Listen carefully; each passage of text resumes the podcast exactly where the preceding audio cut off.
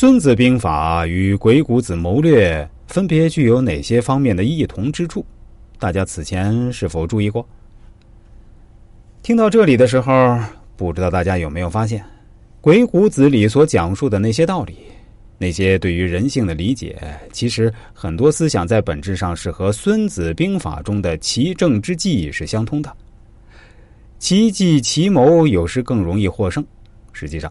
鬼谷子也是兵家的开创者之一，在以后的日子里，如果我有充分时间的话，我也不介意跟大家多讲讲《孙子兵法》里的智慧。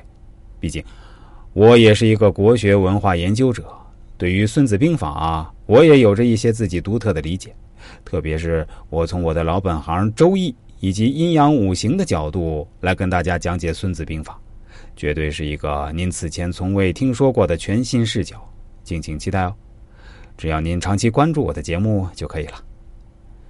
好了，朋友们，我们言归正传，继续讲述鬼谷子的智慧和谋略。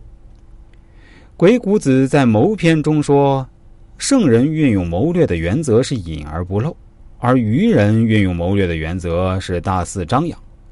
有智慧的人成事容易，没有智慧的人成事困难。由此看来，一旦国家灭亡了，就很难复兴。”一旦国家骚乱了，就很难安定。所以，无为和智慧是最重要的。智慧是用在众人所不知道的地方，用在众人所看不见的地方。在施展谋策和才干之后，如果证明是可行的，就要选择相应的时机来实行，这是为自己；如果发现不可行，也要选择相应的时机来实行，这是为别人。所以。我们古代的先王所推行的大道是属于阴的。